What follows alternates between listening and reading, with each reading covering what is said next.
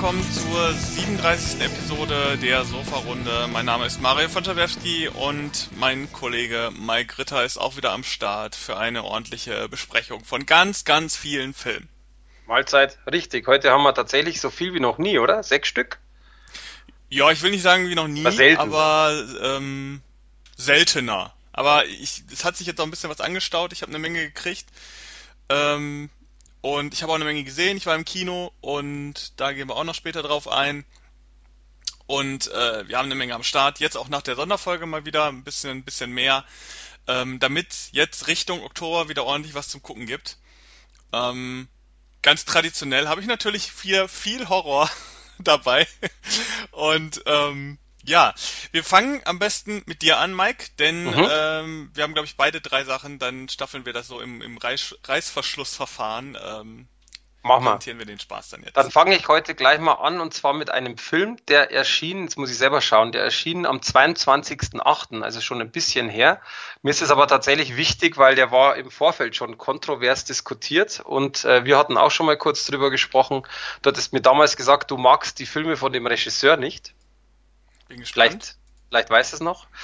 Äh, und zwar ist es ein deutscher Film, auch über ein, ein deutsches Drama, was sich ereignet hat, und zwar der Goldene Handschuh. Ja, genau. Da hatten wir ja schon mal gesprochen. Genau. Für den, der es nicht weiß, also kurz mal Erklärung, äh, Heinz Strunk, äh, nee, Entschuldigung, Heinz Strunk, Blödsinn, ähm, ähm, Fritz Honker war das so. Fritz Honker war eine Person, die im Grunde ältere Damen Richtung äh, Prostituierte in Hamburg quasi immer wieder nach Hause genommen hat, hat mit denen gesoffen und hat äh, quasi mit denen sehr äh, komische Sexpraktiken durchgeführt. Und äh, Heinz Strunk ist quasi Buchautor und Entertainer, der ein Buch geschrieben hat, also einen Roman geschrieben hat, eben Der goldene Handschuh. Und der Fatih, Fatih, glaube ich. Ich glaube, der wird mit CH so ausgesprochen. Genau, Fatih, Fatih genau, ohne, wobei es ja ohne CH ist. Fatih Akin hat das Ganze dann verfilmt. Und äh, es ist im Grunde natürlich ein, ein eigentlich klassisches Drama, aber ein bisschen, ich sag mal, ein bisschen äh, äh, Mischformen von diversen anderen Genres drin, aber eigentlich klassisch Drama. Und es geht halt tatsächlich um dieses Leben von Fritz Honka, äh, wie er gelebt hat, warum er das gemacht hat. Und das ist zum Beispiel so ein Punkt, was ich sehr ankreide, wurde eigentlich gar nicht besprochen. Das heißt, und es ist ja oftmals so bei Dramen, die, also oder anders, wenn ich sowas verfilme, kann ich eine Doku machen, da wird ja meistens erklärt, was ist da passiert und warum, im Dokumentationsstil. Das Ganze ist aber Spielfilmstil und mir zum Beispiel fehlt extrem das Warum. Ich habe sehr viel danach nachgelesen, weil es mich selbst interessiert hat, wer war Fritz Honka und bla bla bla. Ähm, und zum Beispiel von seiner Gerichts, äh, von seinen Verurteilungen und so ist überhaupt nichts drin was nicht schlimm ist, muss nicht sein. Aber zumindest hätte man gerne so ein bisschen eine Erklärung und die fehlt komplett. Und das finde ich zum Beispiel wahnsinnig schade. Trotzdem, wenn man den Film jetzt als Film betrachtet und dieses Warum kurz weglässt, ähm, voller Klischees, frauenverachtender Klischees, die mit Sicherheit auch wahr sind, die aber in dem Film echt pervers rüberkommen also wirklich pervers rüberkommen. Da ist die Frau nur ein Objekt und ich bin mir nicht sicher, ob oder anders. Ich für mich hätte das nicht, ich brauche das nicht. Äh, das irgendwo fehlt dem Film auch jeglicher Respekt. Egal, ob das natürlich jetzt auch in echt dieser, dieser Fritz Honka hatte oder nicht, das spielt für mich keine Rolle. Und das ist etwas, was ich zum Beispiel sehr ankreide. Und ähm, eben genau auch, dass, dass dieser Roman im Grunde genommen äh, dass diese Verfilmung zum Roman auseinandergeht. Ist auch okay, ist jetzt nicht zwingend schlimm, aber das finde ich in dem Fall schlimm, weil tatsächlich der Roman viel mehr in die Details eingeht wie der Film. Und das ist einfach etwas, wo ich sehr negativ finde. Positiv wiederum, also dass man äh, jetzt nicht sagt, der Film ist jetzt schlecht oder so, der Film ist tatsächlich gut. Jetzt hätte ich schon was cool gesagt, stimmt nicht. Gut. Ähm, zum Beispiel der Setdesigner hat ein, ein Bühnenbild erschaffen, das ist abartig. Also du, man sieht quasi die, diese, diese Wohnung von ihm, dass alles, was passiert ist und ganz zum Schluss sieht man halt noch Bilder, die man, die Polizei quasi gemacht hat damals. Das ist Wahnsinn. Also genial recherchiert, genial nachgebaut. Das finde ich immer sehr, sehr toll, weil äh, natürlich, du siehst das ja erst zum Schluss, aber das würdige ich sowas tatsächlich, das finde ich toll. Das gleiche auch der Schauspieler selbst. Also der Jonas Dassler ist ein, ist ein Jungschauspieler. Ich bin mir immer sicher, 23, 24 Jahre alt, glaube ich. Der spielt den Typen, das ist Wahnsinn. Gibt es auch spezielle Specials dazu, dass er zum Beispiel drei Stunden in der Maske war für dieses Nasen, schiefe Augen, was auch immer Ding. Also man sieht es auf dem Cover, wie er aussieht. Das heißt also, das ist echt cool gemacht. Der ganze Film inhaltstechnisch ist auch echt ziemlich krass, äh, auch teilweise ekelhaft, wobei man sehr viel gar nicht sieht, sondern sich vorstellt. Trotz dessen, lange Rede, kurzer Sinn. Wenn man das Ganze sehen möchte, sich darauf einlässt, guter Film. Wenn man aber auch Wert darauf legt, wie ich zum Beispiel, dass ein Warum erklärt wird, dass man ein bisschen einen Vergleich zur Realität hat, indirekt, dann ist es tatsächlich ein Film, der ist einfach nur mittelmäßig. Deswegen von mir gab es sechs von zehn Punkte. Du magst das ja generell nicht. Äh, trotz dessen, wenn du jetzt mal den Fatih Akin mal weglässt, würdest du dir so einen Film überhaupt anschauen? Also jetzt, weil es ja ein Deutscher war, der im Grunde, also ein deutscher Verbrecher war oder ein Serienmörder war, ist sowas, was dich interessiert oder sagst du für dich, das ist mir eigentlich scheißegal? Nö, grundsätzlich gucke ich sowas äh, ganz gerne, aber ich gucke mir nicht sowas an. Also ich, ich brauche allein schon, ich habe den Trailer gesehen, das Poster gesehen und äh, da weiß ich schon, was mich erwartet. Also schon alleine, dass der, dass der äh, Hauptdarsteller, ne, also die, dass die jemanden casten, der normalerweise völlig normal und sogar gut und fast attraktiv aussieht und ihn dann so möchte gern mäßig auf, auf hässlich trimmen mit ganz viel Kostüm, wo auch die Figur im Film, zumindest was man im Trailer sieht oder von den Bildern, so fake aussieht. Also da, da fängt schon für mich an, wo ich mich frage, warum? Warum castet man nicht einfach einen Schauspieler, der einfach so abgefuckt aussieht, wo man nicht mehr viel machen muss, der der da reinpasst in diese Rolle. Also da fängt schon für mich an. Generell, wenn ich dann auch die Sets sehe, schreit für mich alles Bühnenbild. Da schreit für mich nichts realistisches realistisches äh, äh, Szenario, sondern es wirkt wirklich alles wie gemalt, gebastelt, gebaut und das Poster schießt für mich noch den Vogel ab, weil wenn man sich jetzt mal überlegt, wie dieser Film gemacht ist, so was ich von den Kritiken mitbekommen habe, also nur vielleicht mal zum Vergleich, um auch mal einen Kontrast zu finden, der Film hat eine Metascore von 28. Also das sagt ja, ja. schon viel, äh, was man theoretisch von dem Film erwarten muss. Ähm, der Film ist offensichtlich auch so ein bisschen auf Schock und Horror gemacht. Der ist schließlich auch ab 18, glaube ich auch, da, wird, da war glaube ich ein großes Thema, dass der Film gefördert ist und dann eine 18er Freigabe bekommen hat, was, was irgendwie äh, extrem selten bis zu gar nicht äh, passiert, weil soweit ich weiß, geförderte Filme eigentlich nicht ab 18 sein dürfen. Zumindest habe ich das irgendwie im Kopf. Ähm, auf jeden Fall äh, gucke ich mir das Poster an und das Poster ist schon so ein, äh, ja, wie sagt man, ähm, also der schreckt schon jeden ernstzunehmenden Genrefilm-Freund ab, weil das Poster so schlecht und furchtbar aussieht. Ähm, und auch wieder, und da kommt's wieder, so deutsch. Man hätte mit diesem Thema sicherlich einen richtig fiesen Genrefilm machen können, der sich natürlich auch so ein bisschen nach außen so bewirbt und auch entsprechendes Publikum zieht damit. Aber es sieht halt doch wieder aus wie ähm, typisches deutsches möchte gern Genre-Kino und das finde ich grauenhaft. Und deswegen bin ich auch kein Fan von Fatih Akim, weil seine Filme kommen mir immer so vor. Also die kommen mir immer vor, als ich möchte gerne Genre machen, Schrägstrich, ich möchte mich so verkaufen, als wenn ich Genre mache, aber am Ende mache ich doch wieder Filme, die sich ganz, ganz, ganz heftig an den deutschen Markt anbiedern, zumindest an das, was der deutsche Markt denkt, der deutsche Markt ist, nämlich die Leute, die die Filme machen. Die Leute, die die Filme gucken, wollen ja eigentlich schon eher Genrefilme haben, sonst würden amerikanische Filme bei uns nicht so boomen. Ähm, und das finde ich immer schrecklich. Da wird halt auch immer ohne Ende Film verbrannt für so ein ganz, ganz halbgares Produkt, äh, mit dem ich gar nichts anfangen kann. Also ich sag mir dann immer, dann mach doch einen geilen Horrorfilm da draus oder mach doch einen geilen Thriller raus. Dann mach doch nicht so was Halbherziges. Und das ärgert mich immer. Deswegen habe ich die Filme ähm, schon längst, diesen Film schon längst abgeschworen, gucke ich mir nicht mehr an. Die Rezeption, die ich mitbekomme von äh, der goldene Handschuh, bestätigt mich dabei, dass ich äh, da, dazu einfach, dass ich dabei bleiben sollte. Du, also ich kann jetzt mal so sagen, ohne jetzt dann natürlich endlos über diesen Film zu diskutieren. Also Thema Maske finde ich persönlich wahnsinnig gut gemacht. Äh, ich habe den Trailer nicht gesehen, da kann ich nichts sagen. Ähm, aber ich finde, sein deformiertes Gesicht sieht im Endeffekt im Film cool aus. Sei jetzt, glaube ich, dahingestellt, ob man eine Person sucht, die so aussieht oder ob man einfach diesen Jungschauspieler nimmt und, und in die Maske steckt. Ähm, wichtig für mich ist tatsächlich, dass ich in meinen Augen, äh, dass der, dass der Jonas Dassler in meinen Augen eine Wahnsinnsrolle einfach da an den Tag legt, ähm, für das, was er spielt, sagen wir es mal so. Aber das sei jetzt mal wirklich dahingestellt. Ähm, Thema Bühnenbild oder so, was mir zum Beispiel fehlt, ist einfach, dass sehr viel, äh, ähnlich wie du sagst, und da hast du recht, sehr viel einfach in diesen drei, vier Lokationen passiert und man sieht sehr wenig ähm, einfach außerhalb dieses Ganzen.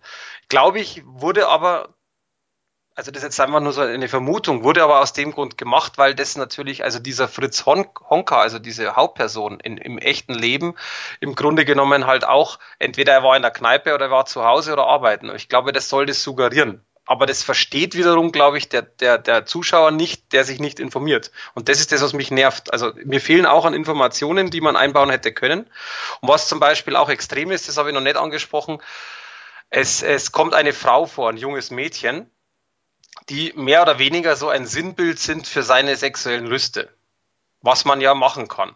Was aber totaler Blödsinn ist, weil er eigentlich auf alte Omas gestanden hat. Das hat er in einem Interview auch gesagt. Und das ist zum Beispiel etwas, was für mich ein absoluter Bruch ist, dass ich irgendwas einbaue, nur dass ich irgendwie ein hübsches Mädel habe, ähm, weil ich die Geschichte dann so ein bisschen formen kann, die einfach nicht real ist. Und sowas nervt mich furchtbar. Aber sei dahingestellt. Ähm, Im Grunde muss es jeder selber wissen. Äh, dass er ab 18 ist, ist gerechtfertigt. Es sind aber tatsächlich nur ein oder maximal zwei Szenen. Ich müsste jetzt echt nochmal schauen, äh, wo es gerechtfertigt ist. Aber es ist halt, wie gesagt, sehr viel Kopfsache.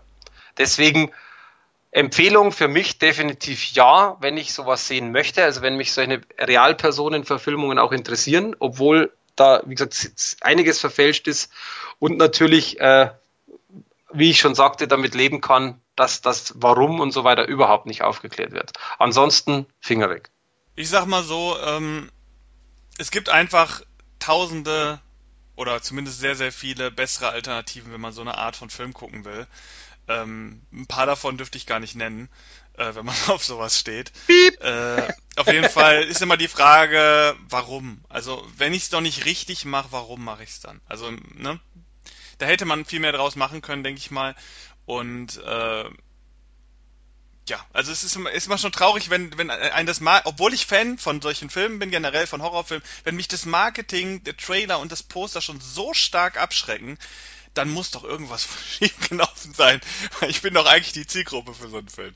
Naja, vielleicht werde ich ihn mal irgendwann gucken, wenn ich echt nichts zu tun habe und äh, keine Ahnung und schon lange keinen keinen halbwegs guten Film mehr geguckt habe, dass ich vielleicht dann doch mal eine Chance gebe, aber ähm, naja.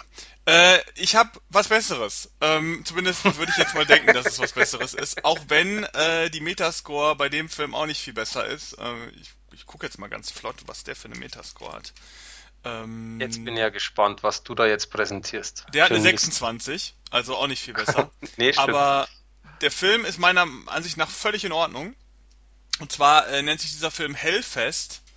Ein ah, ja. Slasher-Film, absolut typischer Genre-Slasher-Film, wie man ihn kennt, wie man ihn liebt und wie man ihn erwartet. Und genau das macht den Film so gut. Ähm, er handelt von, einem, von einer Gruppe von junger Erwachsener, die ähm, sich zusammentun, um einen Horror-Freizeitpark, das ist so ein ja, also ich würde sagen, ich weiß gar nicht, ob das so ein wandernder Freizeitpark ist, also einer, der dann aufgebaut wird und dann wieder weg, äh, weggeht zu einer anderen Location. Auf jeden Fall ist es ein Freizeitpark mit Horror-Thematik, der sich Hellfest nennt, also wie der Film auch. Und äh, dort gibt's allerhand Sachen, Irrgärten, Fahrgeschäfte, ganz viele verkleidete Horrordarsteller und so weiter. Und diese Gruppe geht halt hin, um sich zu vergnügen, gibt noch so ein bisschen Story zwischen den äh, jungen Erwachsenen, die ist aber relativ irrelevant. Und äh, die sind dann in diesem Park, der wirklich wunderschön inszeniert ist, und werden plötzlich von einem maskierten Serienkiller, beziehungsweise von einem, wo sie denken, das wäre einer der Horrordarsteller, äh, verfolgt und äh, nach und nach äh, in ihre Einzelteile zerlegt und dezimiert. Ähm, bei diesem Killer handelt es sich um eher so eine moderne Variante. Also es ist dieser typische Hoodie-Träger mit der Maske und dem ähm, kompakten Messer in der Hand. Also dieser typische Messerstecher, äh, äh, Messerstecherfigur, die man so in diesen moderneren Slashern hauptsächlich so findet. Ähm, aber der Film an sich ist super oldschoolig, also es ist wirklich ein reiner Slasher. Wenn ich reiner Slasher sage, dann darf hier niemand irgendeine Überraschung erwarten. Ähm, es sind diese Jugendlichen, die trennen sich natürlich irgendwann in dem, in dem Park, äh, kommen in verschiedene Settings rein, verschiedene Locations. Der Killer kommt dazu, bringt einen nach dem anderen um. Ähm, und dann gibt es einen kleinen Showdown und noch ein ganz kleines Twistende, äh, was ganz nett gemacht ist. Also es ist wirklich nichts Besonderes im Sinne von, wow, jetzt haben wir hier den nächsten großen Horrorfilm. Es ist aber ein extrem wertig produzierter Film. Also ich finde, der sieht sehr, sehr schön aus. Die Schauspieler sind alle absolut in Ordnung äh, für diese Produktion. Ähm, in Amerika war der Film auch im Kino relativ groß. Hm, in Deutschland leider nicht. Da hat sich aber Universum den Film gesichert. Die sind ja sowieso so aus dieser Ecke. Die holen sich ja so diese ganzen B-Filme, die so im Kino äh, oder teilweise im Kino gelandet sind. Also die haben ja auch hier diesen leider furchtbaren The Strangers 2 ähm, auch im Programm und so weiter. Also die sind schon so auf dieser Linie, die holen sich solche Filme ganz gerne und ist auch ganz gut. Film ist ungeschnitten, weil er ist jetzt nicht wahnsinnig blutig, hat so ein, zwei Sequenzen, die ganz nett sind, aber es ist jetzt kein Splatterfilm, zu Recht ab 16. Und ja, also es ist wirklich so ein Ding, wie sag mal, wer, wer so Filme wie Scream geil findet oder Schön bis in den Tod oder äh, keine Ahnung, so moderne Slasher wie Prom Night und so. Also diese ganzen neueren Slasher, der hat hier auf jeden Fall eine absolut gute Zeit, weil ähm, der Film diesbezüglich total delivered, wenn man das so sagen will. Ich habe dem Film 7 von 10 gegeben. Ich habe ihn schon vor einer halben Ewigkeit gesehen. Ähm, jetzt nochmal ähm, auf Blu-ray und die Blu-ray ist auch völlig in Ordnung. Synchronisation ist Universum-typisch ähm, gut. Ähm, Bonusmaterial gibt's äh, jetzt nicht wahnsinnig viel, eine Featurette und ähm, ein bisschen Trailermaterial. Aber äh, für, einen für einen schmalen Euro ist das ein absolut solider, guter Slasher-Film, den man sich holen kann, wenn man Bock auf dieses Genre hat, was ja leider nicht mehr so, so extrem äh, bespielt wird.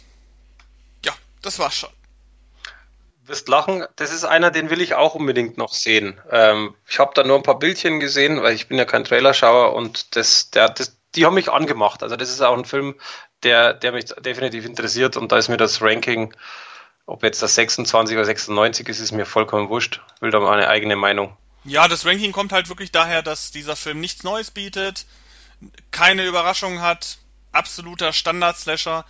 Äh, aber ich finde, das ist für mich kein Grund, so einen Film abzuwerten, ähm, so krass, weil wenn ein Film genau das liefert, was er auf dem Cover verspricht, ist es ein guter Film. Und, ja, vor allem, wenn er ähm, Spaß macht, weißt du, das es muss ja, ja nicht immer was Neues sein. Ja, aber gut.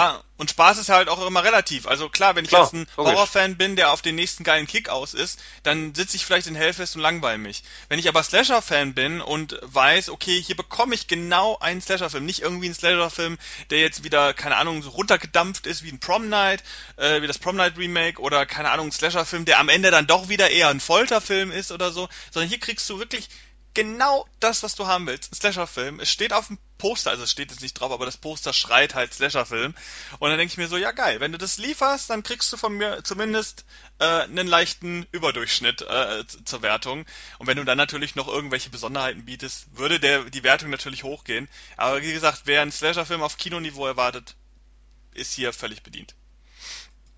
Ja, passt doch. Das ist äh, eine schöne Ansage. Aber wie gesagt, äh, das ist auch noch einer, den ich unbedingt sehen möchte. Gut, du bist dran.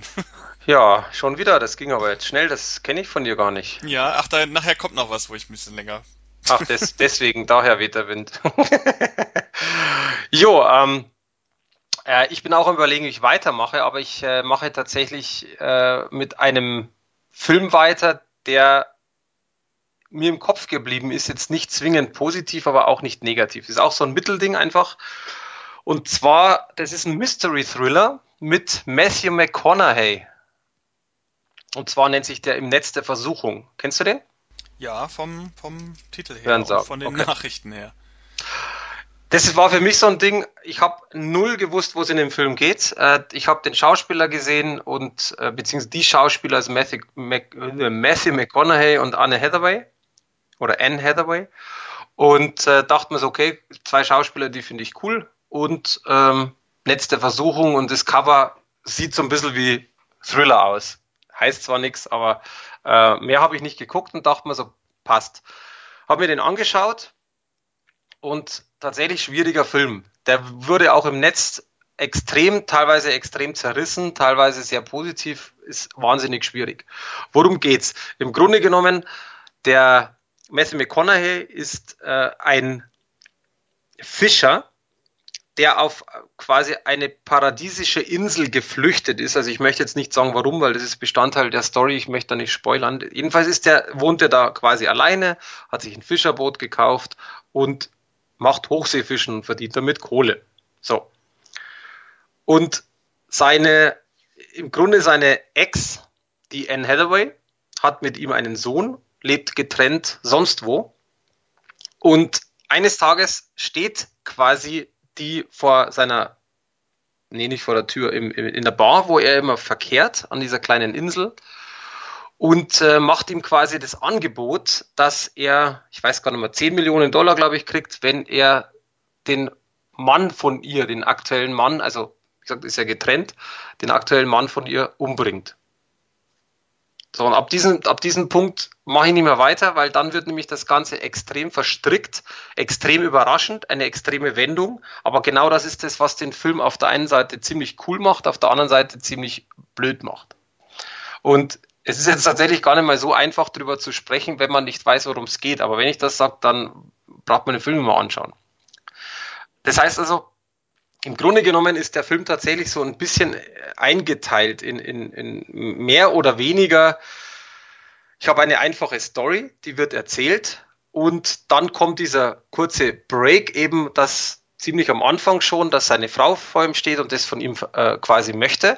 Dann gibt es so einen zweiten Teil, der sich in einer gewissen Weise aufbaut, ohne jetzt Inhalte zu nennen. Und dann wendet sich das Ganze nochmal in ganz was anderes.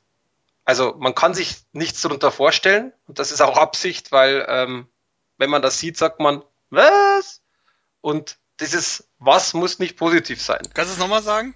Was? das kann ich gleich nochmal. Später dann. dann nächsten. Schneide ich an den Anfang vom, vom, vom Podcast. was, was, was?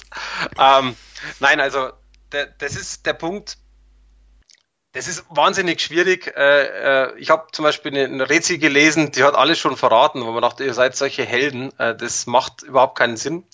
Deswegen break ich uns auf sofahelden.de. Nee, sicher nicht. Du weißt, dass ich immer einer bin, der überhaupt nicht spoilert. Also tatsächlich inhaltlich gar nicht weil mich das furchtbar nervt, wenn ich sowas schon lese. Und wie gesagt, ich habe ein Review danach gelesen, wo, wo die das schon verraten haben, was da passiert. Dachte mir so, spinnt ihr, dann brauchen wir den Film nicht anschauen. Dann brauche ich nur noch, die letzten fünf Minuten haben wir alle schon gesehen, so ungefähr. Jedenfalls, was den Film interessant macht, auf der einen Seite, dass diese Story tatsächlich ziemlich simpel ist und doch irgendwo etwas spannender gemacht ist. Äh, sie kommt in sein Leben wieder und dann passiert was und dann passiert wieder was und dann gibt es eine Wendung und bla und hin und her. Äh, diese Wendung oder dieses, was da passiert, ist, ist extrem anders tatsächlich äh, und das ist eigentlich ziemlich cool. Das Problem ist, man muss tatsächlich ungefähr eine Stunde lang diese ganze simple, gestrickte, platte Story anhören. Ob das jetzt äh, im Sinne des Erfinders ist, ist was anderes. Aber das ist schwierig, ist wirklich schwierig. Deswegen kommt halt auch noch dazu, dass die Schauspieler selber sehr, sehr ernst und, und so dieses, ich sag mal, Puppendasein haben, so ein bisschen steif wirken, was zwar irgendwo zur Story passt, zu diesem, ich nenne es jetzt mal Mystery-Element, was man nicht weiß, aber es äh, ist halt einfach so etwas, man guckt das an und sagt, naja, also man hat beide Schauspieler schon weitaus besser spielen sehen. Äh, es ist also keine Glanzleistung. Und ob das jetzt dementsprechend gewollt war zu dem Film oder nicht, weiß ich nicht, aber es passt trotzdem nicht rein. Und deswegen im Grunde ein Film, den man sich mal anschauen kann, wenn man halt tatsächlich mal, jetzt sind wir bei diesem Thema, äh, Thema Hellfest, da weiß ich, was ich krieg. Beim der Versuchung weiß ich das nicht. Und wenn ich sowas sehen möchte, das, was ich halt vielleicht noch nicht gesehen habe, mit einer drastischen Wendung etc., ist der Film ganz cool. Wenn ich aber tatsächlich erwarte, ich bekomme dann einen geilen Thriller irgendwo mit Crime, Thriller, whatever, Finger weg. Die Leute werden den Film eine Stunde schauen und sagen, äh, und dann kommt die Wendung und dann werden sie ausmachen. Und deswegen schwierig, schaut euch den Trailer an. Was wahnsinnig positiv ist, sind die Aufnahmen. Die finde ich mega geil auf dieser Insel, äh, ähm, wirklich vom Meer.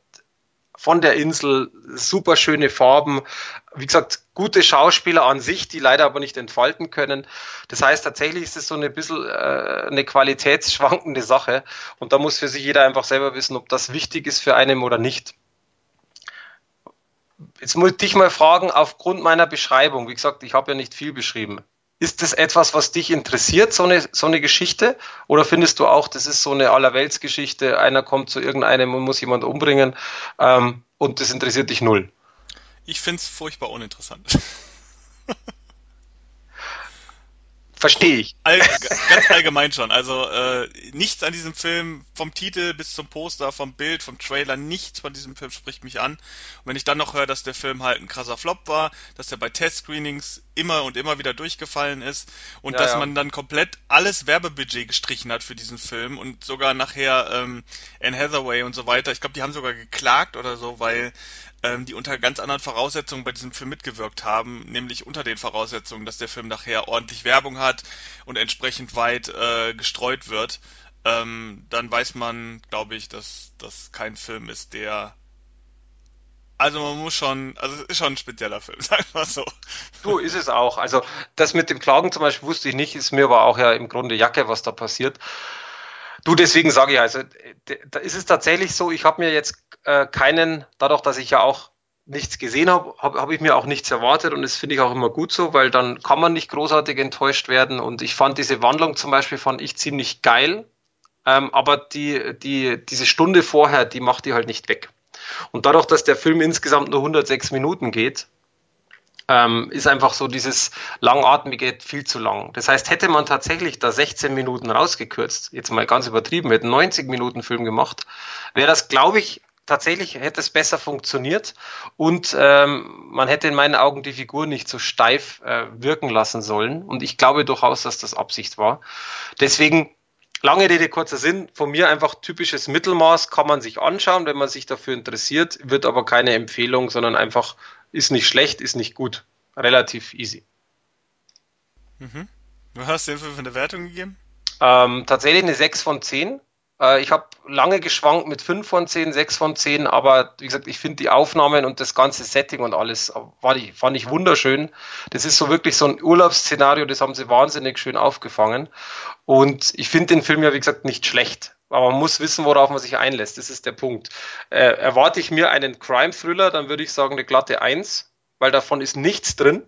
Jetzt sind wir wieder bei diesen, bei deiner Argumentation natürlich, wie wird der Film verkauft. Ich habe keine Ahnung, weil es mich interessiert hat. Ich habe mich im Vorfeld ja nicht äh, irgendwo damit in Verbindung gesetzt. Und deswegen sage ich klipp und klar, wenn man sich nichts erwartet, ist ganz cool. Wenn man sich in dieser Sparte, was eben Crime Thriller oder sowas wirklich erwarten würde, ist es eine absolute Katastrophe. Habe ich aber für mich nicht. Und das kann man sich ja vorher einfach die Frage stellen. Dafür besprechen wir ja sowas. Richtig. Ja, und wo man genau das kriegt, was man erwartet, äh, ist The Purge, die Serie. Ähm, die habe ich mir angeguckt. Auch schon zum zweiten Mal jetzt inzwischen, weil die hatte ich auch schon vorher gesehen. Und äh, ich bin ja kein großer Purge-Fan, muss ich mal sagen. Also, ähm, ich bin ein riesen Blumhouse-Fan. Ich mag alles, was sie machen. Ähm, ich habe auch alle Purge-Filme zu Hause. Aber die Purge-Filme, die sind immer so, also die sind das Maximum an, äh, an, an äh, wie sagt man, an Unglauben, den man aufbringen muss. Äh, oder generell, man muss diese Prämisse, die die The Purge-Filme hat, muss man abkaufen und akzeptieren, um Spaß an diesen Filmen zu haben. Ähm, denn in The Purge geht um eine Nacht, die findet jedes Jahr statt in Amerika. In dieser Nacht sind zwölf Stunden lang alle äh, Verbrechen inklusive Mord erlaubt und äh, die Bevölkerung in Amerika, ja, die einen gehen auf die Straße und leben ihre Mordlust aus, die anderen schützen sich und verbarrikadieren sich in Häusern und äh, hoffen, dass die Nacht schnell rumgeht. Das ist die Prämisse von allen Purge-Filmen. In jedem Purge-Film findet so eine Purge-Nacht statt. Ähm, vielleicht ganz kurz, der beste Purge-Film ist meiner Ansicht nach der vierte, der The First Purge heißt und ähm, von der ersten Purge-Nacht, die in Amerika veranstaltet wird, erzählt.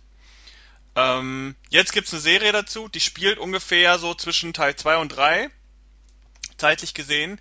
Auch die Serie erzählt von einer Purge-Nacht. Ähm, bedeutet, diese Serie hat so ungefähr einen äh, ähm, zeitlichen Radius von, keine Ahnung, 13 bis 14 Stunden, so ein bisschen vor, ein bisschen nach.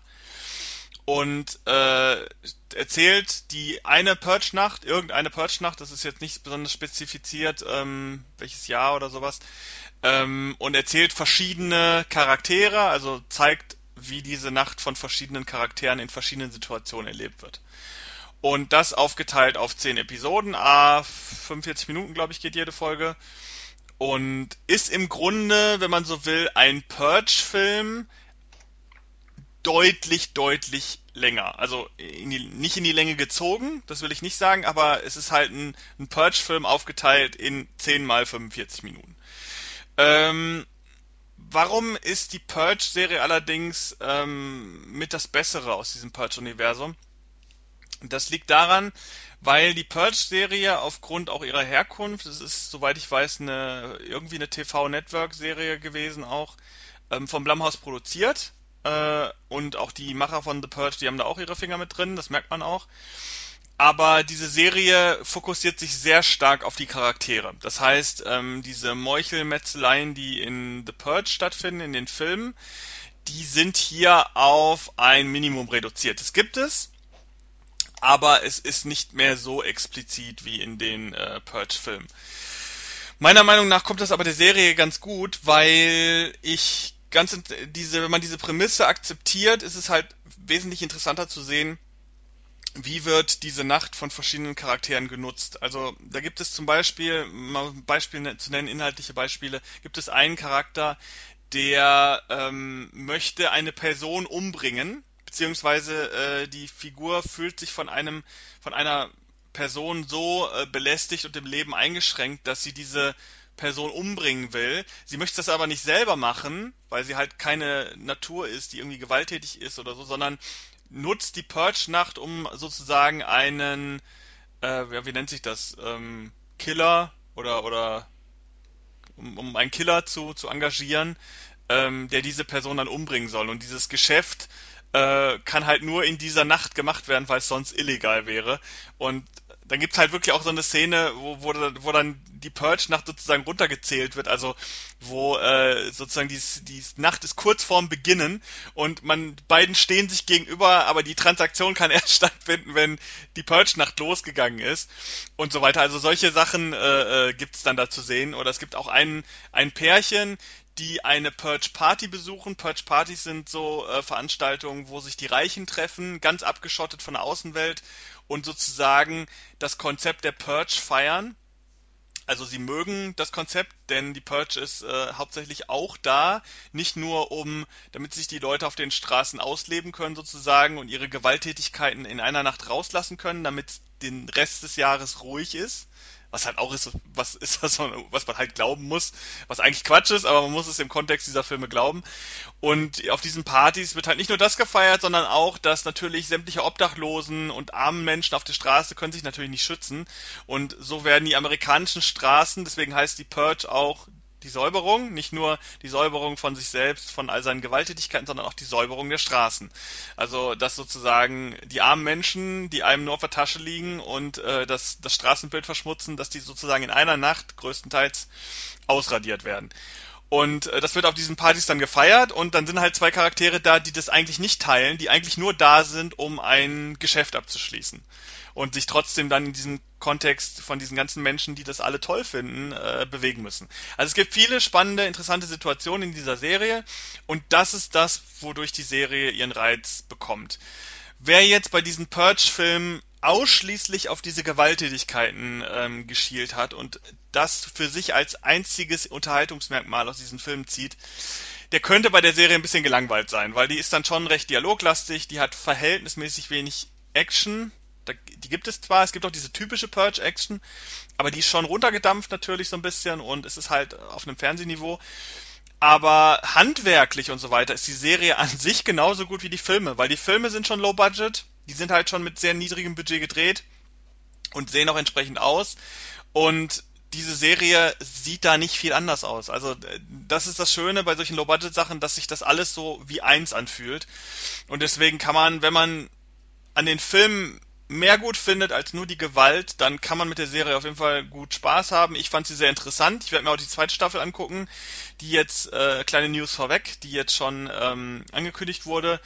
Äh, diese Staffel wird dann die Nachwehen einer Purge sozusagen behandeln. Das wird auch mal ganz interessant zu sehen. Äh, was ist denn, wenn die Nacht vorbei ist und sich Nachbarn bis aufs Blut bekämpft haben und dann aber am Morgen danach dürfen sie halt nicht mehr sich gegenseitig kaputt kloppen.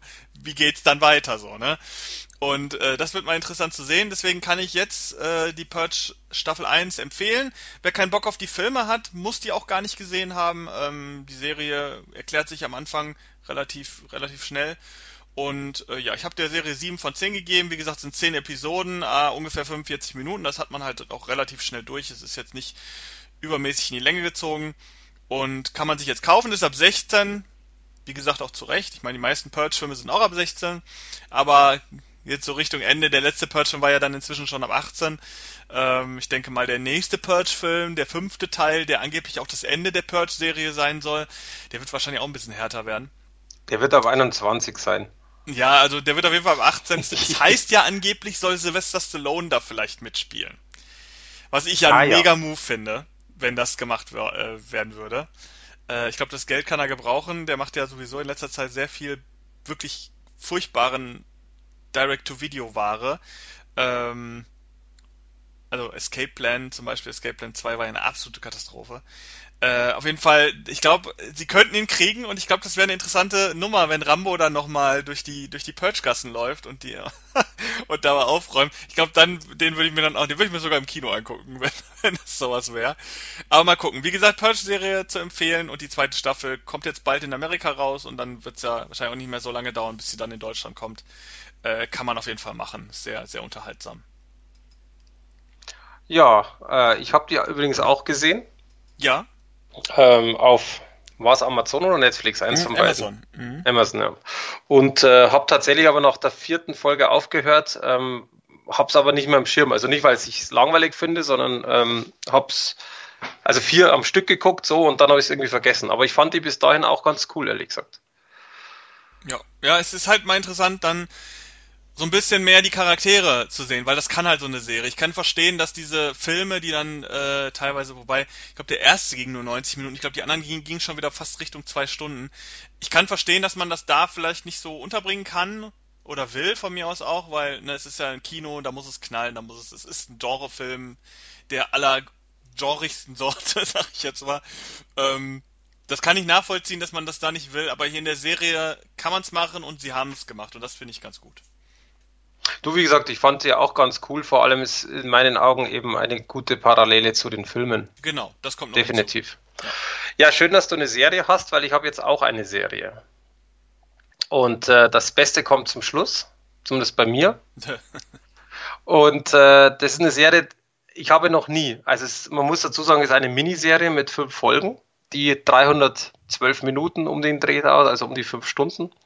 Ich habe aber noch nie innerhalb von zwei Monaten oder eineinhalb Monat äh, zweimal äh, eine Serie geguckt, tatsächlich. Oder auch beim Film habe ich auch noch nie gemacht, weil der Inhalt ist einfach da, ich brauche das nicht nochmal. Und das habe ich tatsächlich nochmal angeschaut, weil es mich einfach so interessiert hat. Und zwar die Serie, das ist quasi eine Mini-Drama-Serie und äh, nennt sich Tschernobyl. Und ich denke mal, dass tatsächlich jeder schon irgendwo davon gehört hat. Du mit Sicherheit ja auch. Mhm. Aber noch nicht gesehen, oder? Nö. Interessiert dich sowas nicht? Doch, aber äh, ich kam noch nicht in die Situation, dass ich äh, die Zeit aufbringen konnte, mir das anzugucken. Alles gut. Ähm, warum mich es vor allem interessiert, ist, weil ich das als Kind auch noch so ein bisschen mitgekriegt habe. Ähm, das heißt also kurz, wie gesagt, kurz, äh, was ist passiert? Am, Im April 86 ist ein Atomkraftwerk in Russland explodiert und ähm, die Serie durchleuchtet, warum. Tatsächlich, das ist kurz. äh, und das Ding ist ja, also das ist ja wirklich passiert und ähm, die Serie, und das finde ich das Interessante dran, es ist eben keine Doku-Serie im, im, im Stil von Dokumentation, sondern tatsächlich auch Spielfilmlänge oder in dem Fall jetzt seit äh, 300 Minuten als Serie in fünf Folgen. Und das Interessante daran ist einfach, dass man danach, obwohl es ja eben keine Doku ist, unglaublich schlau, das klingt total komisch, aber unglaublich schlau aus dieser Serie geht und sagt, ach du Scheiße, was ist da denn passiert? Weil wenn man es nicht kennt und nie recherchiert hat, sondern einfach man weiß, dass das explodiert ist, man weiß, dass das äh, Atomkraftwerk existiert und es war halt einfach damals 86 so, dann ist einfach so, ja, das ist halt gewesen und alles verseucht und äh, viele gestorben und mehr Infos hatte man nicht.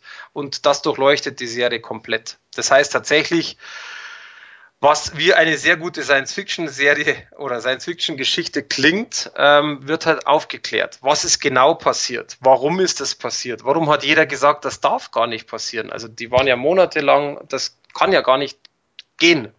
Ähm, bis hin zu, was ist mit den Personen passiert? Äh, und das ist sehr, sehr viel Information, die aber extrem gut aufgearbeitet ist. Also das Schöne an der, an der Sache finde ich, diese Personen, die genannt werden, die, die gab es alle wirklich. Also auch zum Schluss ist dieser typische Serienvergleich äh, Schauspieler zu der Person. Dann wird auch aufgeklärt, wer ist tatsächlich äh, gestorben, in welchem Zeitraum, was hat man geglaubt, was ist passiert. Also das ist sehr, sehr interessant. Und es gibt jeden in der Serie, den gab's, bis auf eine Wissenschaftlerin. Und die ist quasi sinnbildlich für verschiedene Wissenschaftler. Und da hat man das in der Serie einfach vereinfacht, dass man sagt, okay, wenn die jetzt permanent diskutieren würden, ähm, irgendwie physiktechnisch das und das und hin und her wird es keiner verstehen. Und das haben die sehr einfach gemacht, sehr sinnbildlich, anschaulich gemacht, dass es jeder versteht, was ist passiert und was, ähm, also warum ist es passiert und das ist eben sinnbildlich durch diese eine Wissenschaftlerin. Und das finde ich mega cool von der Idee weil man kann eben alles kompliziert machen oder wie in der Serie als Beispiel alles sehr einfach machen und trotzdem für jeden einfach nahbar. Und äh, das ist ein Aspekt, warum ich diese Serie einfach wahnsinnig gut finde. Und die zweite, die ist ab 16. Also das heißt, man könnte oder hätte natürlich wahnsinnig viel Brutalität einbauen können, äh, hat man aber nicht. Und das finde ich auch sehr, sehr positiv, weil es spielt sich auch wahnsinnig viel im Kopf ab zu Recht, weil man ja teilweise, also ich weiß als Kind noch, dass es hieß, äh, nicht zum Spielen raus, wenn es regnet und lauter so Geschichten, ähm, eben wegen dieser ganzen äh, atomaren Problematik, die in der Luft hing. Und das wird hier eben auch schön erklärt und da äh, hat man einfach besonders wenn man in der Zeit schon einfach äh, gedacht hat, gelebt hat und irgendwo Kind war, hat man einfach so ein, ein, das klingt jetzt total komisch, aber man hat so einen befriedigenden Haken dran. Weil ich wusste bis jetzt tatsächlich nie, was passiert ist. Ich habe auch nie recherchiert. Und durch die Serie bist du dann drin und sagst, ach du Scheiße. Und ähm, Aufklärung macht sie sehr gut. Schauspielerisch, man kennt zum Beispiel ja den Stellan Skarsgård von diesen von der ganzen Schauspielerfamilie, die ja äh, irgendwo, jeder Skarsgård, der irgendwo in was Namhaftes mitgespielt hat. Und äh, man kennt einige Gesichter. Hätte man nicht gebraucht, ist aber natürlich auch irgendwo positiv. Und deswegen lange Rede, kurzer Sinn, weil man könnte noch sehr, sehr viel sagen, was einfach passiert ist, die, die Settings, die, die ganzen Geschichten. Einfach Wahnsinn. Tatsächlich hätte ich eigentlich, ähm, und ich habe mich sehr darauf gefreut, ich hätte eigentlich 10 von 10 vergeben, weil für mich gibt es tatsächlich momentan nichts Besseres. Jetzt kommt das Aber, ich habe es nicht vergeben, weil ich die, die Veröffentlichung auf Blu-ray sehr, sehr mager finde die Qualität und alles ist super. Äh, die die äh, kommt, also die Blu-ray selber kommt als Blu-ray mit zwei Discs drin, mit Schuber raus. Das finden viele ja auch toll. Gibt ein Mediabook dazu, auch ganz toll. Was mich aber total nervt, es gibt keinerlei Extras. Also wirklich nichts. Und das finde ich wahnsinnig schade, weil bei sowas brauche ich keinen Trailer. Das interessiert nicht. Bei sowas möchte ich aber einfach äh, gewisses Hintergrundwissen haben dass man einfach sagt, wie ist es entstanden? Wer hat recherchiert?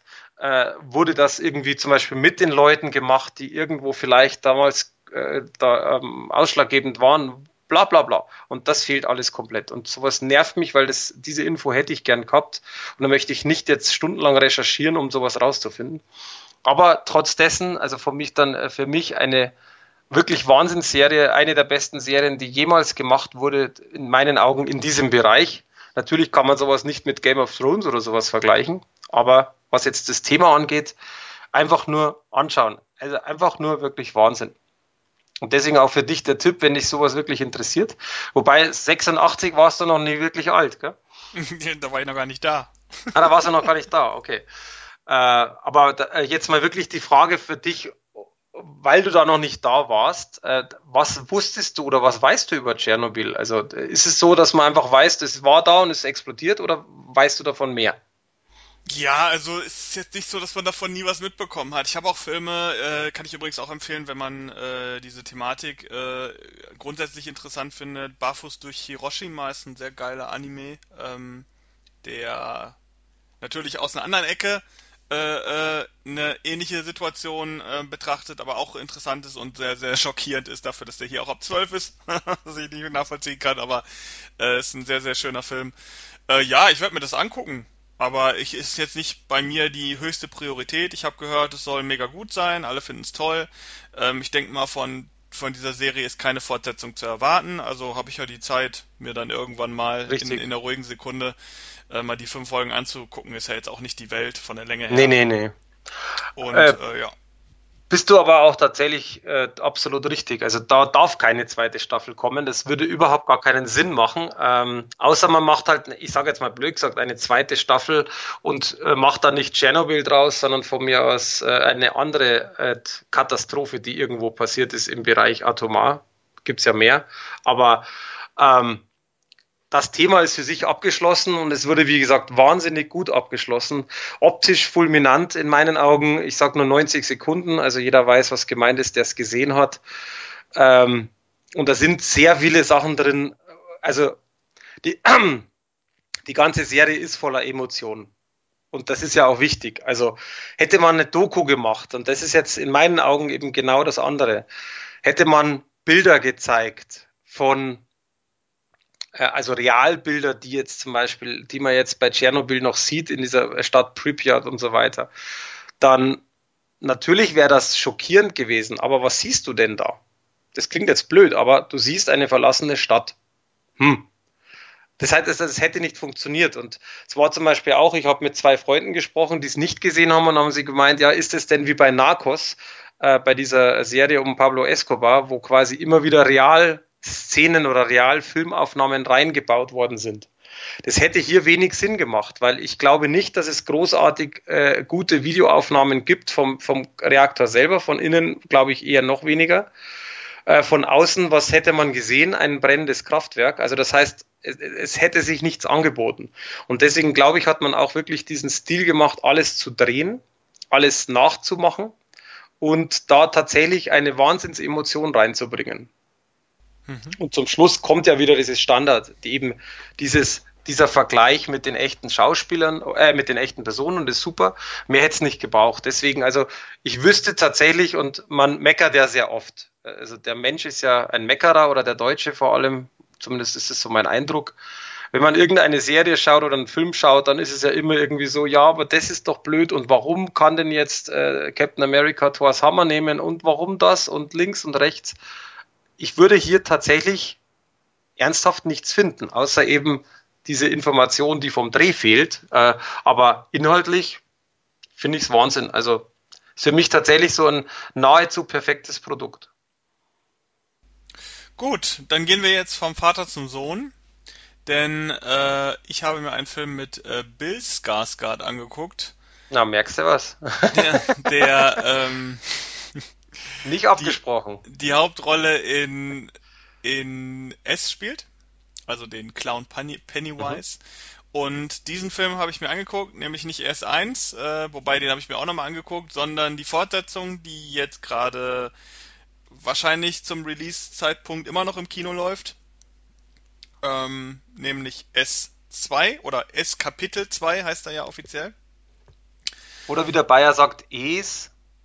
Also wer zum Henkel sagt Es, ganz ehrlich. Also das ist wirklich, das habe ich schon ein falls paar Mal dich, gehört. Das ist doch Quatsch.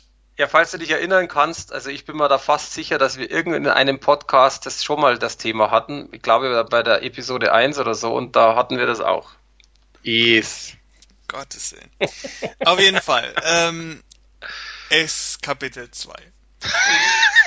es ist zurück. Es ist zurück. Es ist back. Auf jeden Fall äh, habe ich mir den angeguckt. Erste Vorstellung in Englisch ähm, im Kino.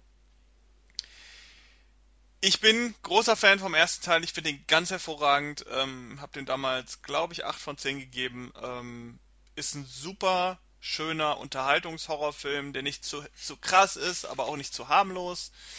Der ähm, auf mehreren Ebenen unterhält, nicht nur gruselig ist, sondern auch ein bisschen lustig, ein bisschen sympathisch, ein bisschen emotional. Also alles, alles, was so ein Kinofilm haben muss, um bei den Massen anzukommen. Und das hat auch funktioniert. Es war ein Riesenerfolg. Ähm, ist, glaube ich, immer noch der erfolgreichste Horrorfilm aller Zeiten, irgendwie so aus der Richtung. Ähm, war auch einer der teureren Horrorfilme, also so, ich glaube 35 Millionen hat der gekostet, das ist ja für einen Horrorfilm schon relativ teuer. Äh, zumal jetzt vor allen Dingen in der heutigen Zeit, wo Blumhouse mit 5 Millionen Filmen riesige ähm, Erfolge feiert in, in, ähm, im Kino. Und jetzt kam der zweite Teil vom gleichen Regisseur, vom gleichen Drehbuchautor, ähm, im, vom gleichen Team. Alle, alle Leute waren wieder dabei, die gleichen Schauspieler. Äh, und mit dieser neuen Ebene, ähm, dass jetzt noch eine ganz neue Schauspielerriege dazugekommen ist. Aber zuerst mal, worum geht's? Bei S. Im ersten Teil ging es darum, dass eine kleine, kleine Stadt im Jahre, ich glaube 1988 oder 89 spielt das, ähm, eine kleine Stadt namens Deary von einem äh, Gruselclown heimgesucht wird, der Kinder frisst und eine Gruppe von äh, Jugendlicher, die sich diesem äh, Clown dann stellen wollen, äh, sozusagen äh, entbrennt so ein kleiner Kampf zwischen Clown und den Jugendlichen. Ähm, der Clown versucht die Jugendlichen äh, mit ihrer Angst zu kriegen und dann zu fressen im besten Fall. Und die Jugendlichen versuchen einen Weg zu finden, wie man es aufhalten kann. Äh, also Pennywise. Das schaffen sie dann auch am Ende des ersten Teils mehr oder weniger. Und äh, der Film spielte also hauptsächlich in den jungen Jahren, in den jugendlichen Jahren von den, von den Hauptfiguren. Und der zweite Teil jetzt äh, spielt in der Erwachsenenzeit. Also, ähm, keine Ahnung, 27 Jahre später, glaube ich, spielt das.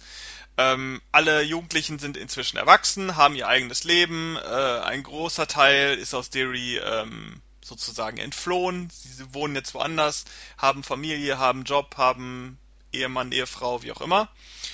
Und dann werden sie allerdings angerufen von einem dieser, äh, von, von dieser Gruppe aus dem ersten Teil, der noch in Deary geblieben ist.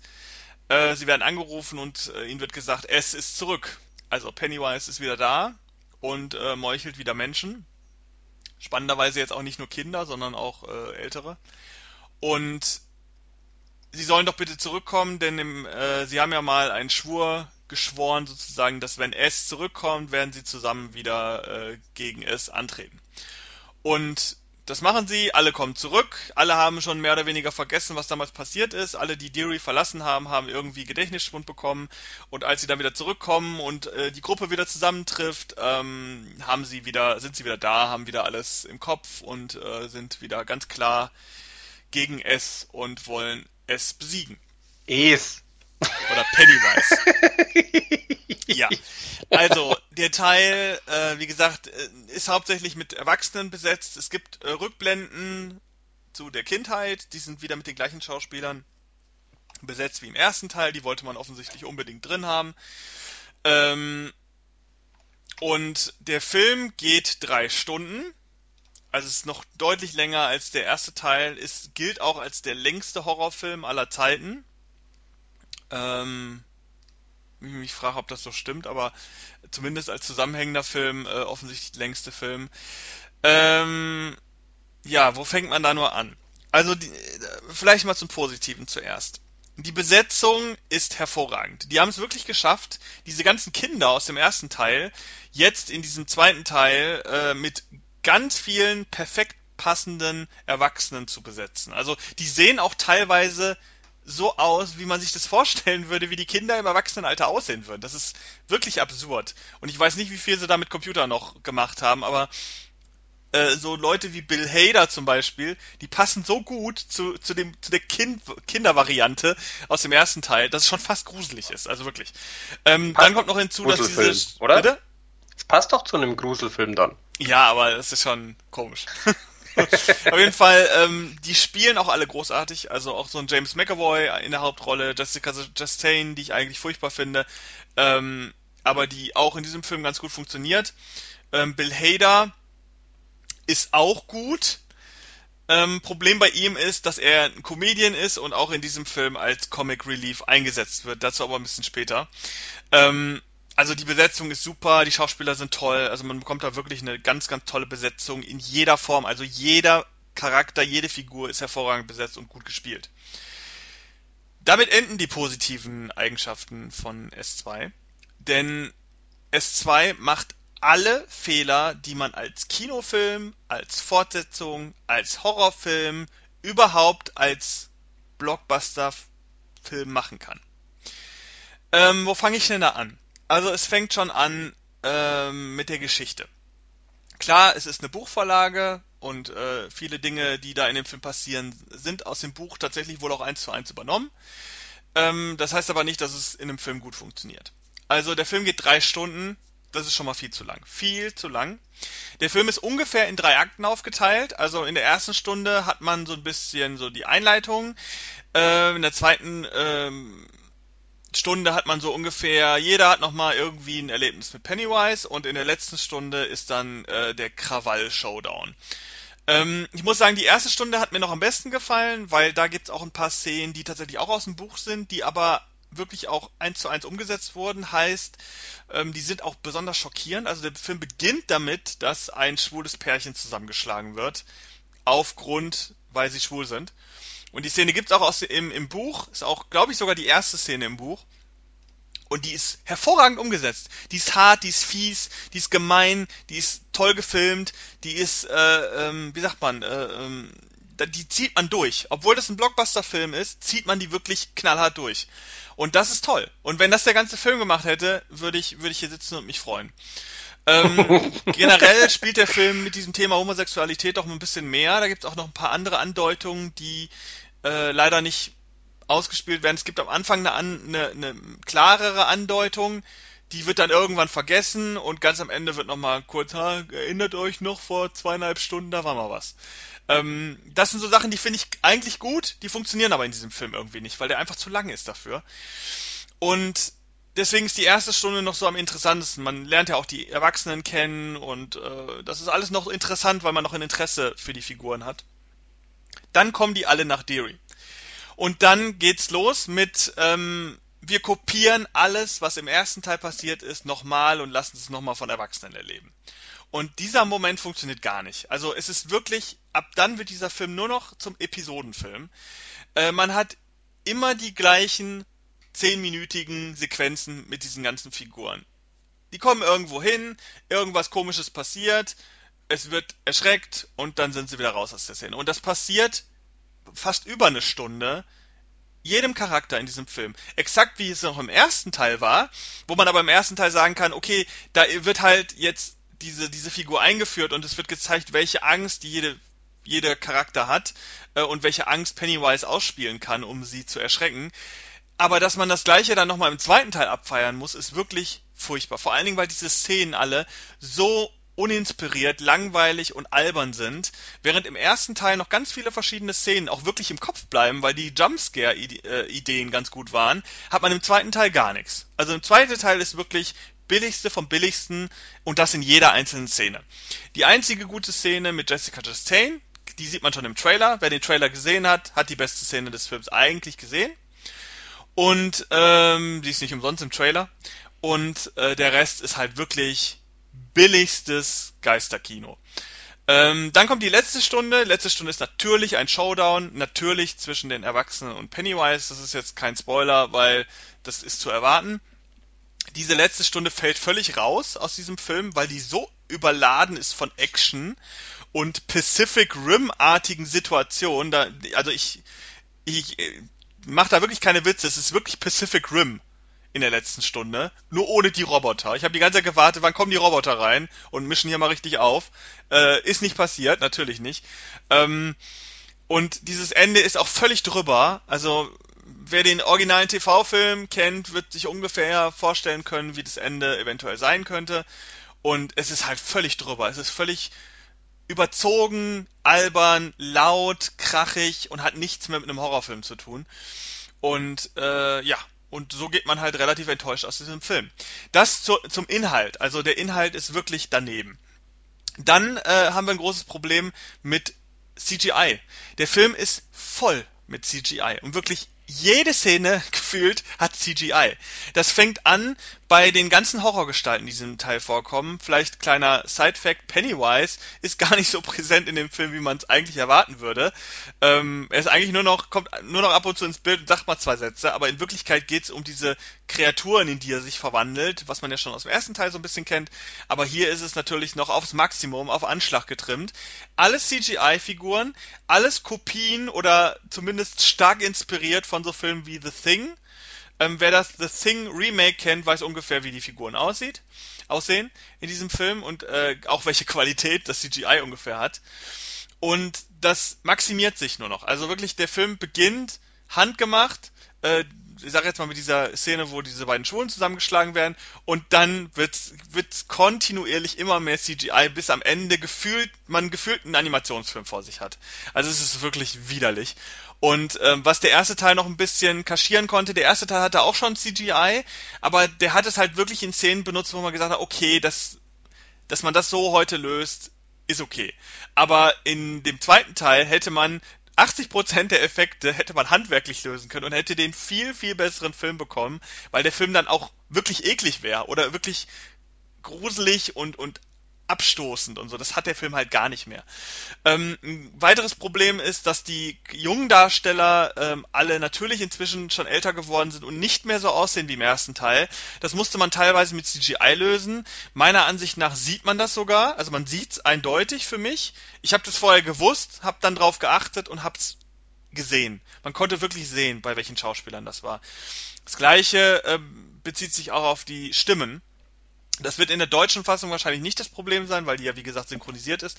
Aber im Englischen hört man ganz klar, dass die Stimmen bearbeitet sind. Und äh, das ist, es klingt wirklich wie drüber gesprochen teilweise. Ähm, also wie so ADR-Aufnahmen, also so nachträglich gemachte Auf, äh, äh, Tonaufnahmen in Szenen, wo man den Ton nicht richtig abgreifen konnte. Und das klingt bei manchen Figuren leider durchweg so. Ähm, dann zum dritten und auch gravierendsten Punkt, der diesen Film zur Katastrophe macht, ist der Humor. Ähm, da habe ich Bill Hader schon ange, angesprochen. Es ist ein sehr präsenter Charakter, der, ähm, also wo Bill Hader an sich nicht nur Comedian ist im realen Leben, sondern ist, seine Figur ist auch Comedian im Film. Und äh, er ist sehr präsent.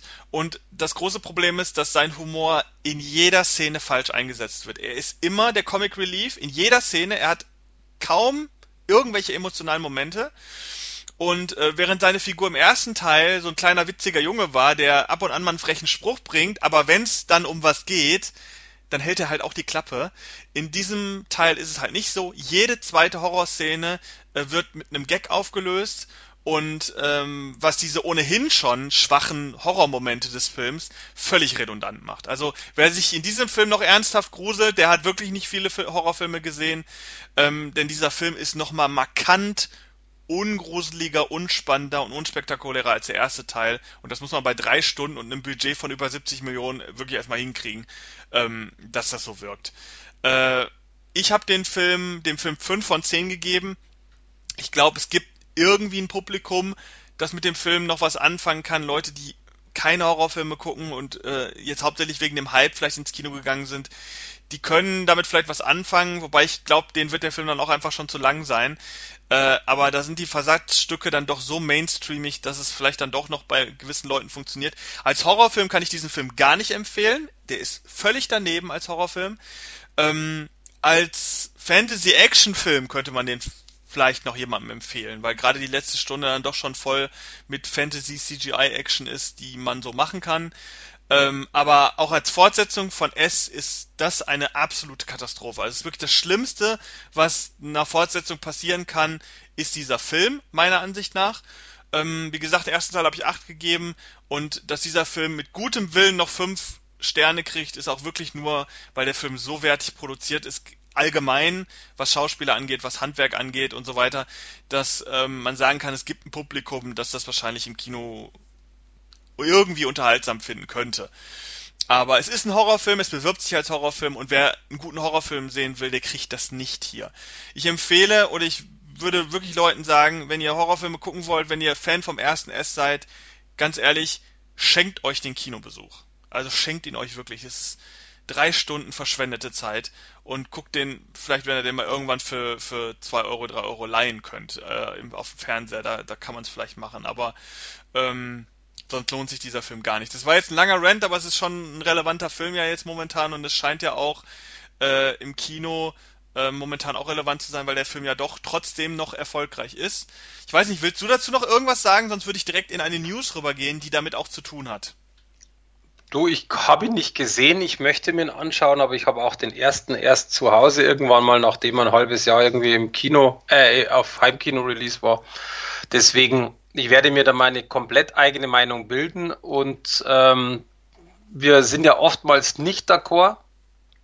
Ich denke aber da tatsächlich, weil alleine das, äh, das viele CGI, das taugt mir nicht, obwohl ich es bis jetzt nicht gesehen habe. Aber ähm, deswegen, wir werden sehen. Alles gut. Also ich sag mal so, wenn du wenn du Pacific Rim und Annabelle magst, dann hast du eine gute Zeit.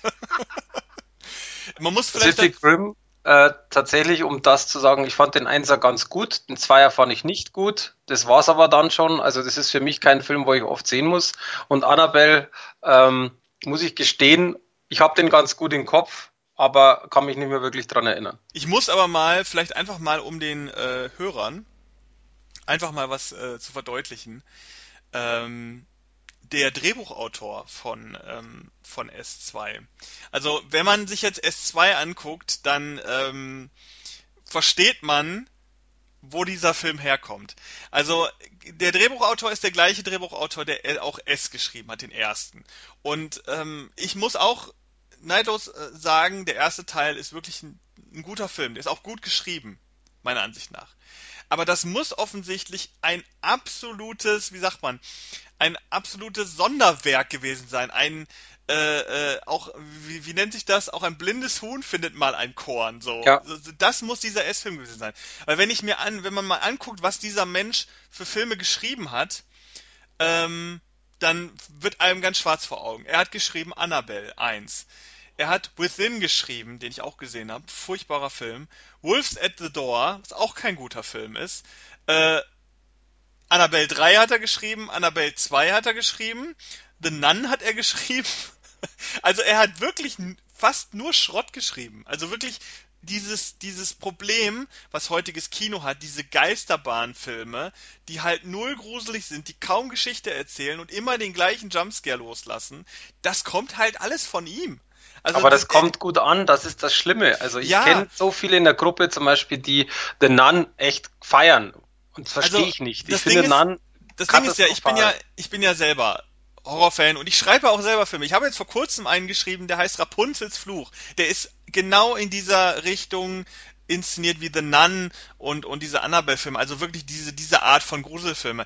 Aber der Unterschied ist, und also es gibt ja gute und schlechte Jumpscares. So, ne? Also, das ist so dieser, dieser Unterschied. Es gibt gute Jumpscares, die findet man zum Beispiel im ersten S-Film. Da sind wirklich gute Jumpscares drin. Es gibt auch Filme, äh, die noch viel früher erschienen sind, die das benutzt haben. The Descent hat wunderbare Jumpscares. Äh, Wreck oder das Remake Quarantäne hat ganz tolle Jumpscares. Also Jumpscares alleine sind ja nichts Schlimmes. Die kann man machen und äh, ich glaube kaum ein Horrorfilm, auch die Horrorfilme, die vermeintlich äh, keine Jumpscares beinhalten, haben Jumpscares. Aber es gibt halt auch diese Art von Jumpscares, die halt grottenschlecht sind, die nur durch den Ton funktionieren und wo auf dem Bild nichts passiert, aber der Ton erschreckt dich. Und dann brauche ich mir keinen Film angucken, dann kann ich mir auch ein Hörspiel anhören, wo die ganze Zeit Stille, Bam, Stille, Bam, Stille, Bam kommt. Das ist exakt die Dramaturgie, die so Filme wie The Nun oder äh, Annabelle 3 jetzt im aktuellsten Fall haben. Und Kannst du das, das nochmal machen? Nee. Was? Das braucht halt wirklich keiner. Und klar gibt's heute ein Publikum dafür, weil viele Menschen leider inzwischen darauf auch getrimmt wurden. Also es ist ja auch eine gewisse Art von Konditionierung. Wenn du als 13-, 14-Jähriger, äh, äh, sag ich mal, ab da immer im Kino warst und nur noch so Filme, weil das sind ja auch die Filme, die gerade nur noch im Kino laufen, wie äh, The Nun oder ähm, keine Ahnung, alle, alle diese Jumpscare-Filme siehst, dann ist das das, was du unter gruselig verstehst. Das ist das große Problem. Und ich finde, das darf man nicht unterstützen. Deswegen bin ich so vehement, jetzt auch bei S Kapitel 2 mache ich auch so eine vehemente und klare und deutliche Kritik und eine absolute Warnung.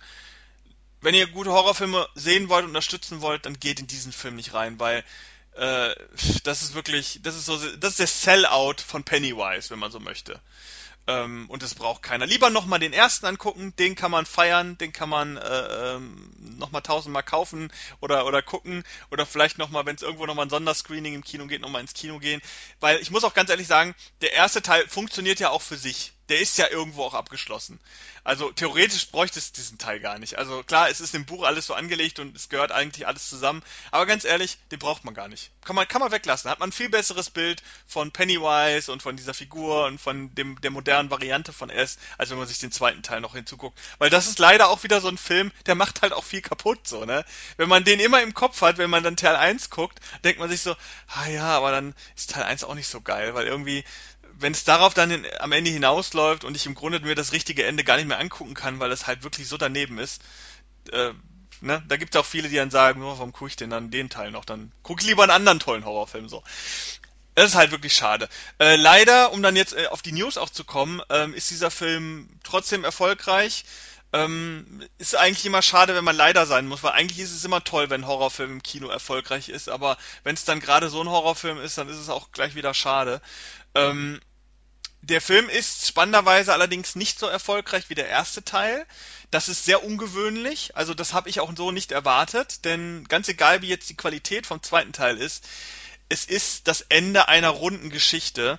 Und das bedeutet eigentlich, dass wenn der erste Teil erfolgreich war und von den Kritiken gelobt wurde, dann kann man eigentlich davon ausgehen, dass zwei Jahre nachher die Fortsetzung Schrägstrich das Ende dieser Geschichte sogar noch erfolgreicher wird als der erste, weil man sein Publikum natürlich in diesen zwei Jahren, wo es den ersten Teil schon auf DVD, auf äh, äh, Blu-ray, bei Netflix jetzt kürzlich auch eine Woche vor Kinostart, glaube ich, ist der erste Teil auch bei Netflix erschienen. Ähm, man hat sein Publikum ja so stark erweitert, dadurch, dass die Basis jetzt so groß ist und viele, viele Leute den ersten Teil kennen und mögen, dass man davon ausgehen kann eigentlich, dass diese ganzen Leute auch den zweiten Film gucken werden und vor allen Dingen auch noch eher ins Kino gehen werden, weil sie natürlich sich sagen, das Ende dieser dieses geilen ersten Teils, Schrägstrich dieser geilen Geschichte, würde ich dann doch schon gerne auf der großen Leinwand sehen. Vor allen Dingen, wenn der Film dann sogar noch drei Stunden geht und man wirklich was bekommt für sein Geld, vermeintlich, ähm, hätte man eigentlich davon ausgehen können, dass der zweite Teil noch erfolgreicher wird als der erste. Das ist aber jetzt spannenderweise nicht eingetreten. Und es ist schon für alle Welt ein bisschen verwunderlich, Jetzt wird sich zeigen, wie der Film auf lange Sicht funktioniert. Nur ich sehe das Problem dass der Film einfach, der geht einfach drei Stunden. Äh, Kinos haben halt auch nur eine begrenzte äh, Zeit, um Filme zu spielen und äh, eine begrenzte Anzahl an Kinos, um die zu zeigen.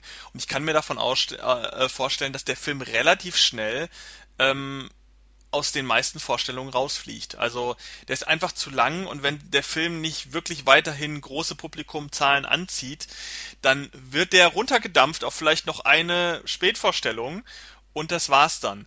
Ähm, ne, also es ist, es ist kein Avengers, ist noch lange nicht. Und äh, deswegen glaube ich nicht, dass er sich so lange, zumindest so präsent im Kino halten wird, ähm, mit diesen drei Stunden. Denn ich glaube, das war auch aus der aus dieser kommerziellen Sicht ein Fehler, den Film so lang zu machen. Ähm, weil er einfach für Kinos nicht lange tragbar ist, was das angeht. Äh, er ist momentan noch auf Platz 1, hat ungefähr, also ich glaube, mal gerade gucken, ich glaube, der hat so ein Drittel weniger äh, bisher eingespielt als der erste Teil. Ist also immer noch mega erfolgreich, aber kein Vergleich. Und die nächste News, die man vielleicht in dem Kontext noch anbringen kann, ist, dass, dass es schon irgendwie Überlegungen gibt, eventuell sogar ein Prequel zu machen zu dieser Geschichte. Weil natürlich ist das erfolgreich und zweite Teil ist auch noch erfolgreich und leider ist die Geschichte jetzt abgeschlossen. Stephen King hat keine Fortsetzung geschrieben äh, von dieser Geschichte. Ähm, jetzt, was könnte man noch machen? Eventuell eine Vorgeschichte äh, erzählen ähm, für, von Pennywise. Die wird im zweiten Teil nur angedeutet. Und da könnte vielleicht noch was kommen. Auf jeden Fall äh, hat Bill Skarsgård, der Schauspieler von Pennywise, schon gesagt, er wäre bereit, auch in dem Prequel äh, Pennywise zu spielen. Äh, warum auch nicht? Es ist seine erfolgreichste Rolle und dadurch ist er jetzt weltbekannt geworden. Ähm, warum auch nicht? Äh, ja, die Frage ist, ob das passieren wird. Interessieren würde es mich nicht mehr besonders. Vor allen Dingen, wenn es wieder die gleichen Leute sind, die es machen. Weil ich ja jetzt so ungefähr weiß, äh, wo das hinführt. Ähm, ja, ja gut, Mike, du kannst dazu noch nicht viel sagen, du wirst ihn dir noch angucken. Ähm, du fandst aber den ersten Teil auch gut, äh, soweit ich das weiß, ne? Ja, ich war, ich war anfangs so ein bisschen ähm, tatsächlich so, weiß nicht und keine Ahnung und der neue Clown, weil der alte war halt einfach, also Pennywise im, im alten, einfach geil. Und konnte mir tatsächlich auch nicht, äh, wenn man so sich den äh, Skarsgård so ein bisschen anschaut als normale Person, dann konnte ich mir null vorstellen, dass der einen Clown so spielen kann. Wurde aber tatsächlich positiv überrascht. Ich finde, er macht seine Sache sehr, sehr gut. Und deswegen, ich war überrascht, ich fand ihn gut. Ich fand den halt im Grunde einfach gruseliger als äh, ähm, und, und einfach heftiger als Teil 1. Äh, als nicht Teil 1, als ähm, quasi der, der, der, ursprüngliche Film, genau. Äh, finde trotzdem, beide haben eine Daseinsberechtigung und ähm, deswegen interessiert mich der zweite trotzdem, weil ich natürlich das wissen möchte, wie es weitergeht. Äh, bin aber tatsächlich auch gespannt, ob mir der zweite Teil einfach das ganze Remake versaut oder nicht. Und ich habe, wie gesagt, äh, alleine wegen der CGI-Geschichte, was ich schon jetzt oft gehört habe, leider so die Befürchtung, dass es wahrscheinlich auch passieren wird. Schauen wir mal. Ja, also ähm, ich will da gar nicht jetzt noch weiter drauf rumreiten, aber ich finde es schon wichtig, äh, gerade den, dem Film jetzt noch mal ein bisschen Raum zu geben. Auch einfach, um den Leuten mal so klar zu machen, ähm, ja, das ist jetzt nicht der Peak, das ist jetzt nicht das Beste, was, was man an, an Horror im Kino sehen kann. Da gibt's viel mehr. Und ich glaube, wir haben auch schon in vielen Ausgaben viele gute Horrorfilme äh, ähm, mal so besprochen und gerade auch in der Halloween-Ausgabe. Also Leute, wenn ihr jetzt durch S vielleicht im Kino auf Horrorfilme gestoßen seid, da gibt's noch ganz, ganz viele tollere Sachen als ähm, S2 und auch als S1. Also S1 ist zwar ein guter Film, aber ähm, wenn man so richtigen Horror sucht, da gibt's noch viel, viel, viel, viel, viel mehr. Ja, äh, das war's Ma eigentlich. Eine kurze Frage meinerseits, was mich jetzt kurz interessieren würde, jetzt aber wirklich kurz und knapp. Wie findest du das Remake von Friedhof der Kuscheltiere? Furchtbar. Furchtbar. Okay, also, reicht das, schon. also da, nur um ums einzuordnen, das ist tatsächlich noch schlechter als S2. Also das ist wirklich der Bodensatz an Horrorfilmen Kino. Aber äh, meiner Ansicht nach ist das so irrelevant, dieser Film, dass ähm, man da, glaube ich, nicht groß drüber sprechen muss. Alles gut, war jetzt, ist, mich hat nur die Meinung einfach interessiert, weil das ist ja auch so, eine, so ein Ding, was einfach momentan indirekt jetzt natürlich jetzt nicht mehr, aber was eine Zeit lang einfach so oh, schlimm oder muss das sein und so weiter, weil es ist halt doch immer irgendwo mittlerweile die Welle, sowas zu tun. Also. Hast du das bin, schon geguckt, das Remake? Ähm, ja, auch wieder dieses typische, ich bin da komplett ohne irgendwo Hintergrundgedanken reingegangen und ich muss gestehen, ich kenne den, äh, ich kenne das Buch nicht. Und aber den ersten Film kennst du, oder? Ich kenne ich kenn beide. Also ich kenne Teil 1, Teil ja. 2, wobei Teil 2 kann ich mich nicht mehr erinnern. Das war ja auch irgend so ein Fernsehding, wo sie nachgemacht haben, irgend sowas. Ähm, und ich muss sagen, ich fand den neuen gut. Äh, ähm, Jetzt echt? Das heißt, gut, der hat mich unterhalten, ja, weil ich einfach die Ansichten ziemlich, die Ideen ziemlich cool fand. Ähm, viele haben es ja mit dem Buch verglichen und da passt ja vieles nicht und haben deswegen auch gesagt, der ist scheiße, kann ich nicht machen. Ich finde trotzdem einfach die, die Stimmung und so weiter im ersten viel besser. Äh, also für mich ist klare, klare Sache, der erste viel besser wie, wie das Remake. Ich fand aber, dass der auch nicht furchtbar ist, weil es ist einfach anders. Ich mag John Lithgow total gern und ich finde, er spielt den alten ziemlich gut. Und selbst auch das Ende, was ja beim Remake viele bemängelt haben, fand ich jetzt nicht schlimm. Mein Gott, es ist halt so, wie es ist. Ich fand, äh, den, ich fand den Film schon handwerklich absolut katastrophal. Ja gut, aber da weißt du ja, handwerklich machst du ja, da schau, hast du ja Auge, viel ein anderes Auge wie ich. Ich schaue da weniger drauf, weil wenn er mich unterhält, ist mir der Rest relativ Jacke. Also allein schon der Friedhof, der sah aus wie Pappmaché, Pappmaché-Kulisse äh, von vor naja, egal. Auf jeden Was Fall, ähm, Stephen King-Filme äh, sollte man meistens großräumig meiden. Die sind meistens nicht so gut. Außer S. Und ich überlege gerade, ob es da noch Carrie ist noch geil. Auch das, das muss ich vielleicht nochmal sagen. Äh, es gibt, ähm, also es gibt ja Carrie von 1900, keine Ahnung, irgendwas mit 70. Ähm, der war super. Und für mich das einzige bisherige Stephen King Remake neben S, was richtig gut ist, meiner Ansicht nach, und richtig geil ist, ist Carrie von 2000. Von wann ist der? Ähm, und das ich rede Remake vom, oder das Original? Äh, äh, das Remake, also das zweite Remake. Es gab ja schon mal ein Fernseh-Remake, das äh, kennt aber keine Sau und äh, ist auch meinst gut, mit Chloe, oder? Chloe genau, Morris. das ist das, das ist das ja. Neueste. Und den kann ich wirklich empfehlen. Das ist ein ganz toller Film. Äh, von 2000, ich weiß nicht, von wann der ist. Irgendwas 2010 oder den, 11. Den mochte ich aber auch, weil ich finde, die Story äh, ist sehr gut in die Neuzeit transportiert. Also mit, mit Effekten und einfach etwas, was früher noch nicht ging, haben sie sehr gut ähm, nachgemacht. Genau, genau. Aber für mich ist zum Beispiel äh, eine, einer der besten einfach noch, und ich hoffe halt, dass da eben keine Neuverfilmung kommt, Christine zum Beispiel. Ja gut, aber das ist ja jetzt kein, da gibt's ja kein Remake von. Ich Nee, ich sag, deswegen sage ich, ich hoffe, dass da nichts kommt. Das meinte ich ja. Mhm. Äh, genau aus dem Grund, weil das Original einfach geil ist. Mhm. Ja. Ja, schön. Haben wir auch nochmal Stephen King äh, abgehandelt hier. Genau, am Ende. Stephen King Sonderfolge ist somit erledigt. genau. Ähm, damit sind wir eigentlich auch durch. Äh, viel mehr News habe ich jetzt auch gerade nicht rausgesucht, weil gerade ist es ist gerade das Thema äh, auf dem Filmmarkt und ähm, ich denke mal, es ist mal ganz interessant, diesen neuen Film auch einzuordnen.